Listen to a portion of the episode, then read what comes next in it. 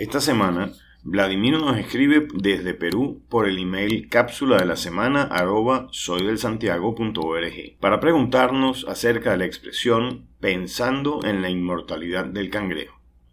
Recuerdo que en la escuela o en la casa, cuando alguien se quedaba mirando al infinito, denotando una ausencia mental del entorno o del tema que se estuviera tratando en ese momento, la pregunta obligada era ¿Estás pensando en la inmortalidad del cangrejo? Lo que invariablemente despertaba la risa de los presentes.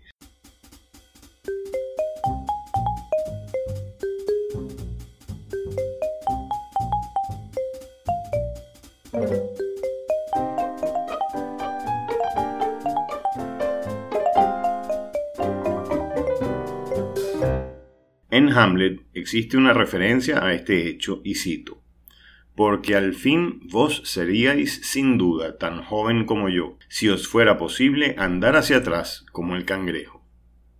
La idea de que el cangrejo camina hacia atrás, aunque es errónea, es muy extendida. Lo que se entiende de esta cita es que el cangrejo, al supuestamente caminar hacia atrás, invertiría el efecto que el tiempo tiene en el resto. En el texto, Hamlet le sugiere a Polonio que un rejuvenecimiento sería posible si pudiera imitar este animal.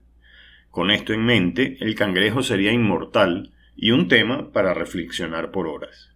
Según la mitología griega, Zeus mantuvo una conversación una vez con un cangrejo que le explicó que ellos eran inmortales porque no caminaban de frente, sino de lado, y así lograban engañar al tiempo que nunca los hacía envejecer.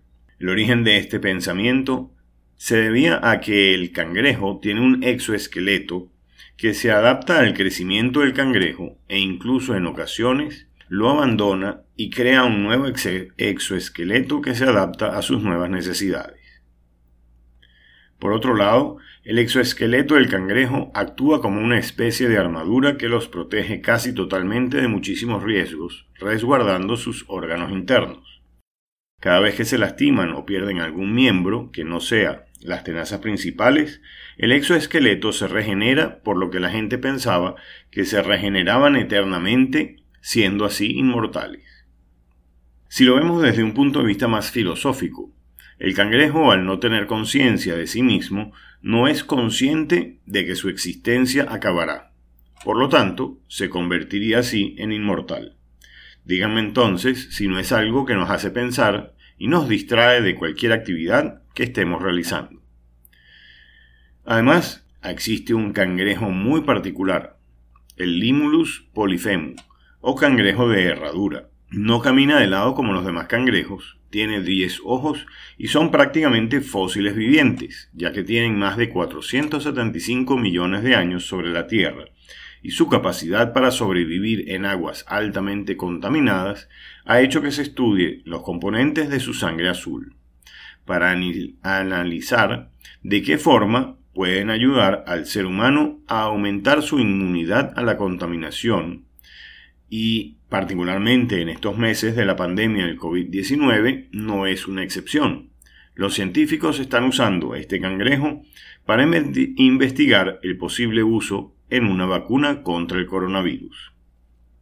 Así como Vladimir, pueden enviar sus comentarios o sugerencias de posibles temas por el email cápsula de la semana arroba soydelsantiago.org.